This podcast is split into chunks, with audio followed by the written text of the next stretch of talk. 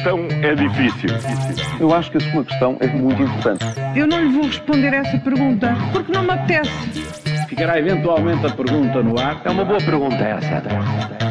Está no ar o Ainda Bem que faz essa pergunta da Rádio Observador. Paulo Ferreira, esta quarta-feira falamos de caprichos do calendário, mentirinhas oficiais, nunca ninguém sabe nada, mas começamos por perguntas valiosas. É verdade, é isso mesmo, não é? Alexandre Reis demitiu-se. Uh, será que acabou o caso? É, isso é caso para dizer que esta é uma, uma pergunta de meio milhão de euros. meio milhão.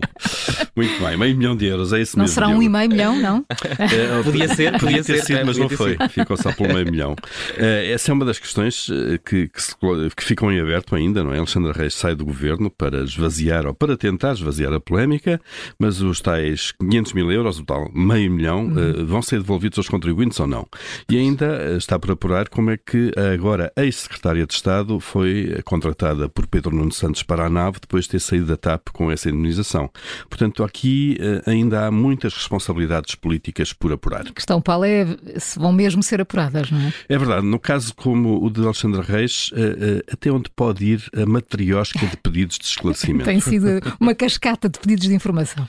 É, o Presidente da República pediu esclarecimentos ao Governo. António Costa, chefe de Governo, pediu esclarecimentos aos seus dois ministros implicados neste caso, das infraestruturas e das finanças.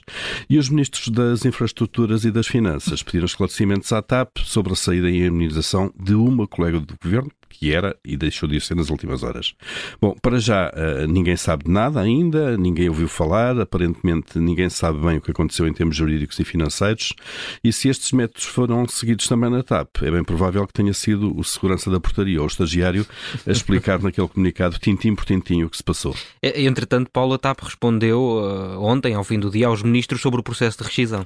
É, respondeu e a TAP confirma que mentiu à Comissão do Mercado de Valores Mobiliários na comunicação que tinha sido feita em fevereiro. A empresa vai responder por falsas declarações ao mercado. Essa é mais uma das bonequinhas, não é? Que nós abrimos e sai Exato. outra de lá de dentro, mais uma das matrioscas.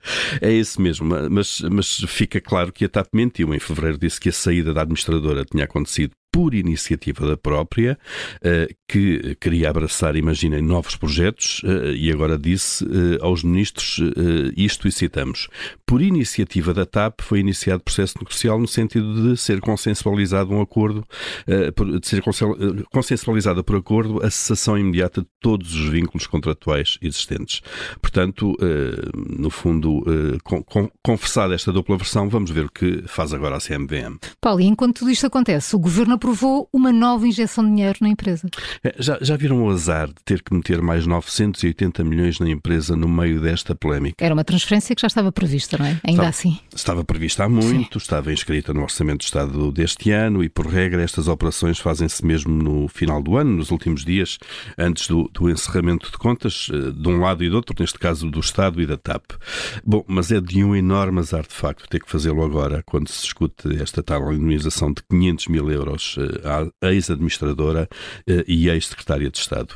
Este cheque de quase mil milhões que os contribuintes estão a enviar para a TAP vem recordar à opinião pública de como a empresa está a ser um servidor do seu dinheiro e que provavelmente esse dinheiro nem sempre é bem gerido. Neste caso, o calendário foi mesmo cruel para o governo. Hum. Paulo Ferreira com as perguntas que marcam esta manhã de quarta-feira. Amanhã, à nova edição, é sempre a seguir ao Jornal das Sete. A questão é difícil. Eu acho que a sua questão é muito importante. Eu não lhe vou responder essa pergunta porque não me apetece.